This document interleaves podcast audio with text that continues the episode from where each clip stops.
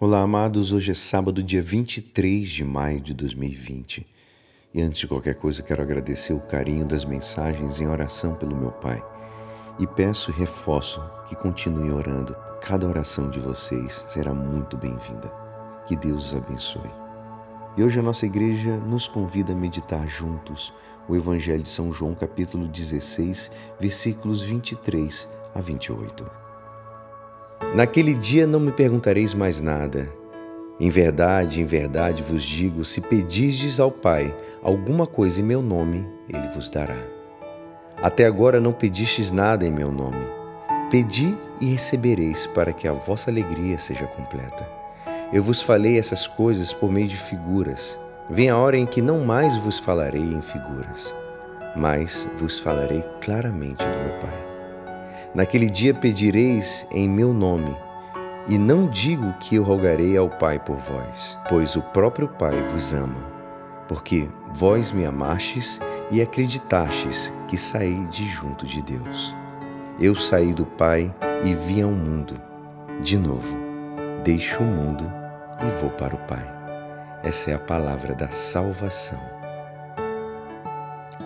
Amados, hoje, na véspera da festa da Ascensão do Senhor, o Evangelho deixa-nos com palavras afetuosas de despedida. Jesus dá-nos a partilhar o seu mistério mais precioso. Deus Pai é a sua origem, ao mesmo tempo, o seu destino. E esta filiação divina de Jesus recorda-nos outro aspecto fundamental para a nossa vida. Nós, os batizados, somos filhos de Deus em Cristo pelo Espírito Santo. Aqui se esconde para nós um mistério belíssimo, essa paternidade divina, adotiva de Deus para cada homem. Distingue-se da adoção humana na medida em que tem um fundamento real em nós, já que pressupõe um novo nascimento. Portanto, quem foi introduzido na grande família divina já não é mais um estranho.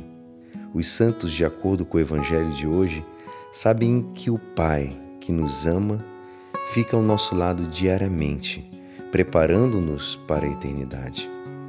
Diante da certeza da presença e acompanhamento divino, tudo se torna mais fácil e a vida nos confirma que há sempre uma luz no fim do túnel.